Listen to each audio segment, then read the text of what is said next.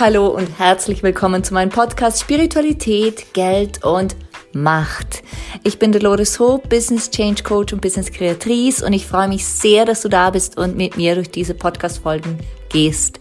Warum Spiritualität, Geld und Macht? Ganz einfach, weil ich seit vielen Jahren Business Change Coach sein darf und immer wieder beobachten darf, dass bei großen Wachstumsschüben, bei großen Veränderungen diese drei Themen Geld, Macht und jegliche Form davon und die Spiritualität, also dieses Vertrauen in uns, dass wir das können, dass es auch funktionieren wird, immer wieder Themen sind. Und da es dazu tausende von Unterthemen gibt, ist es so passend, hier einen Podcast zu lancieren. Das habe ich gemacht und ich freue mich, dass wir zusammen durch diese goldene Zeit gehen. Let's create some business magic.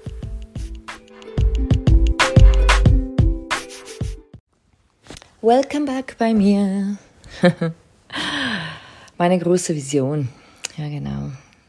Das ist äh, etwas, was ich heute mit dir teilen will. Doch bevor ich starte, würde ich mal sehr gerne hören, wie es dir geht. Wie du diese Zeit erlebst, wie du ähm, spürst, was es für dich braucht, was es nicht mehr braucht, wer dir gut tut, was dir gut tut und wie du gerade dein Business lebst. Bist du gerade gesund oder hapert's an deiner Gesundheit? Wo hakt es und wo hakt es vielleicht nicht mehr? Ganz spannende Fragen, die zu dieser Zeit passen, so finde ich.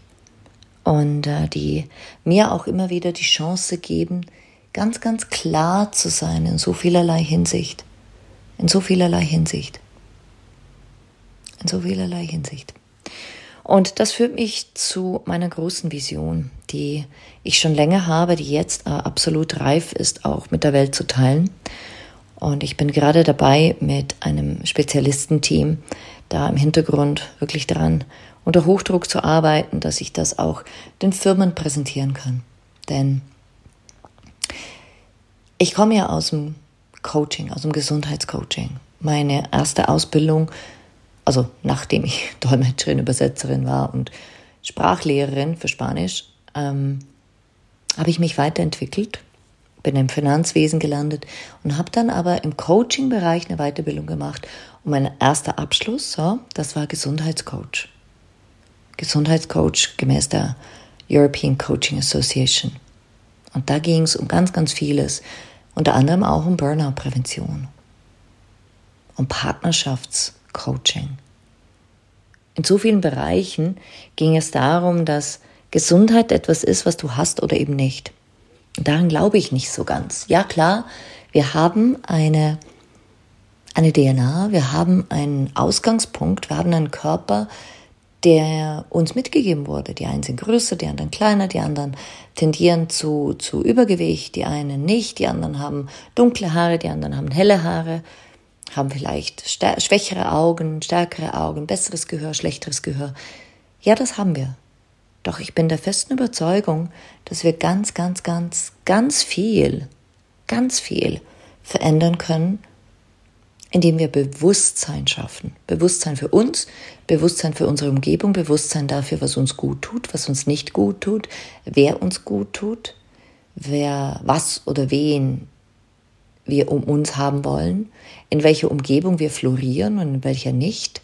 Die einen Menschen brauchen laute Städte, um glücklich zu sein, andere brauchen stille Flüsse, um sich zu erholen, wieder andere müssen in den Bergen wohnen, um wirklich in ihrer Energie zu sein, nochmal andere wollen ein Haus am Meer und sagen, ich muss das Meeresrauschen hören, dann bin ich in meinem eigenen Fluss.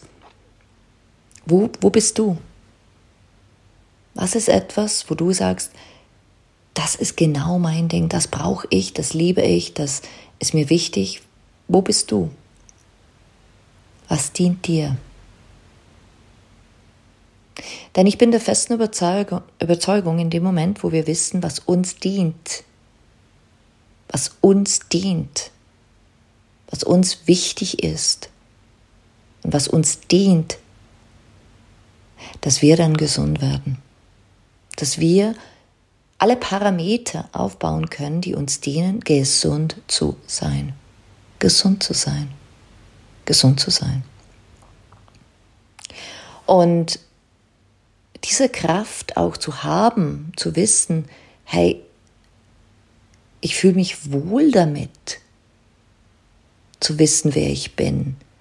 Ich weiß, was mir gut tut und was nicht. Das ist der erste Schritt. Weil ganz ehrlich, ich höre immer wieder, wie vielen Menschen gar nicht bewusst ist, was ihnen gut tun, tut. Sie gar nicht wissen, wer ihnen gut tut. Sie gar nicht wissen, was sie lieber wollen, ob Stadt oder Land, Berge oder Meer. Ob sie, weil sie gar nicht wissen, was sie zum Beispiel essen sollen, was ihrem Körper gut tut. Also wirklich so diese Grundfähigkeit, sich zu spüren, da beginnt Gesundheit. Und meine Vision baut genau darauf auf. Ich ähm, bin seit längerem in, einer, in einem Team gewesen, in einem Finanzinstitut, wo ich die Chance hatte und die, die große Freude hatte, verschiedene Projekte zu führen, zu leiten. Und eines davon war eine, eine Leadership Training Serie. Über drei Jahre hinweg durfte ich knapp 200 Leute begleiten und ausrollen und am Konzept mitarbeiten, wie die Strategie der Firma im Trainingsumfeld dieser Führungskräfte oder umgekehrt, wie das Trainingsfeld dieser Führungskräfte Einfluss auf, auf die Umsetzung der Strategie haben kann. Wie sie sozusagen die Motivatoren, die Multiplikatoren, die Treiber dieser Strategie, die der Firma natürlich ähm, eine gute Zukunft und Umsatz und Wachstum bringen wird, sein können.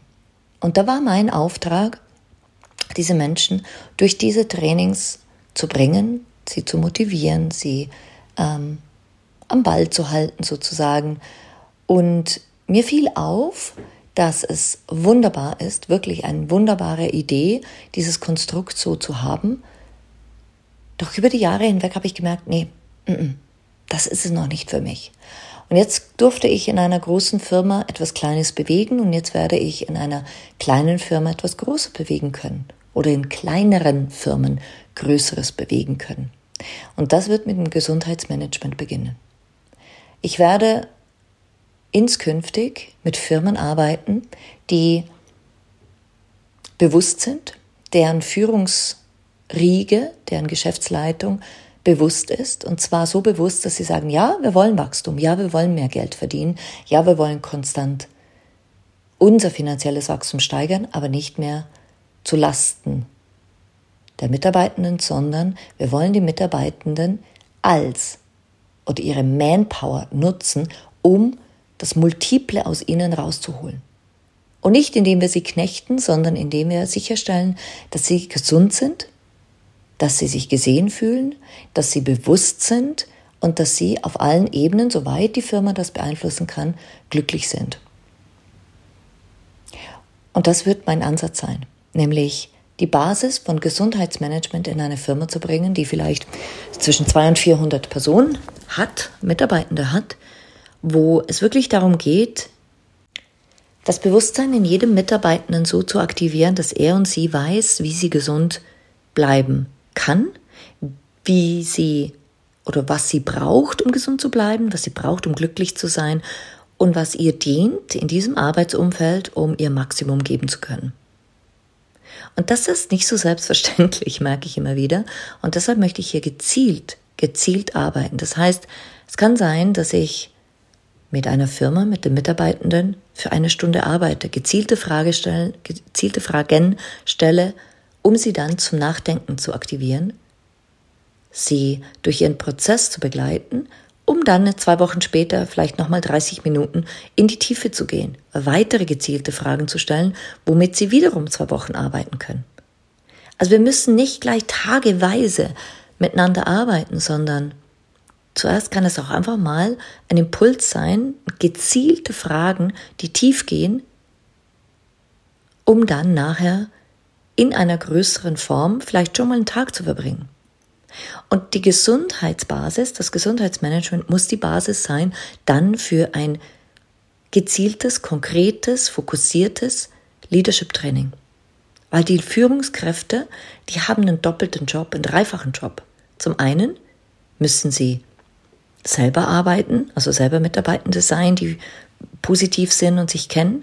Und zum anderen führen sie andere Menschen und werden automatisch, automatisch aufgefordert, andere zu beobachten ihre Mitarbeitenden zu beobachten, zu, zu beobachten, wie geht's ihnen denn, was brauchen sie denn und auch zu wissen, wo darf ich nachfragen und wo nicht. Ich habe nämlich gerade letztens mit einem Arbeitskollegen gesprochen, der sagte, weißt du, ich habe mal jemanden geführt und ich hatte das Gefühl, sie hat Magersucht.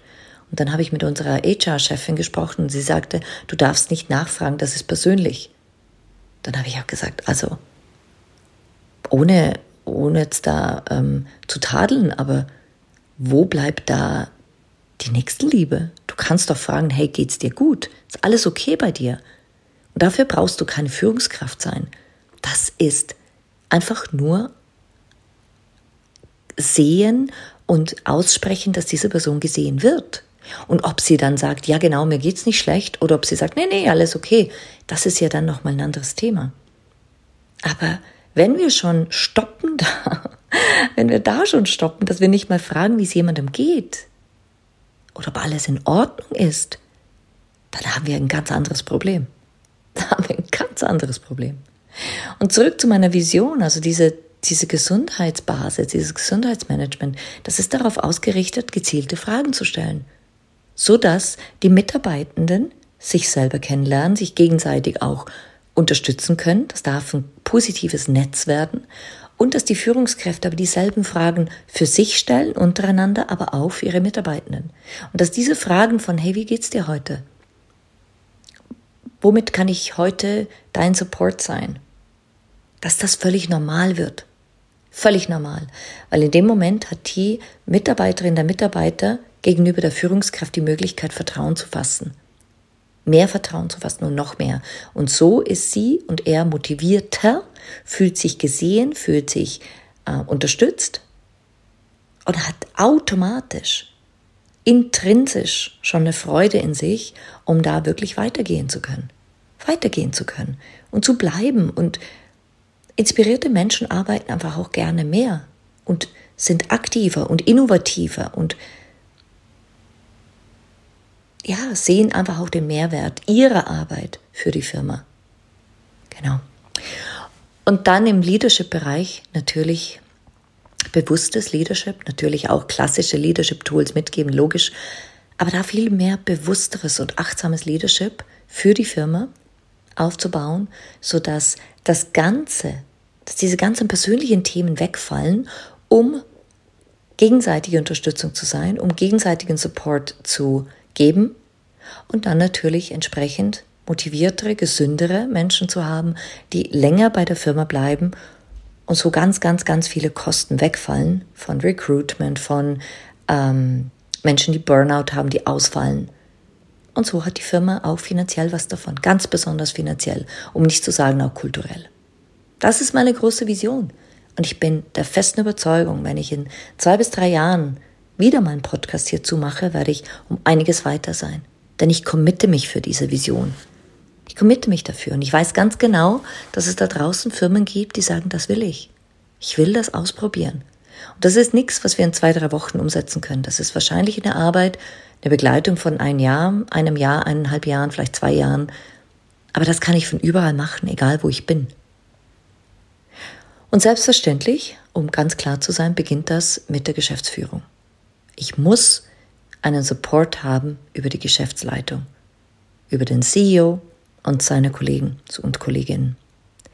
Und das ist etwas, was ähm, natürlich, natürlich eine Firma zuerst mal definieren und diskutieren muss, denn ich sage ganz offen und ehrlich, die Finanzen sind nur ein Thema. Denn die finanziellen Ausgaben für so eine Begleitung sind nicht super horrend.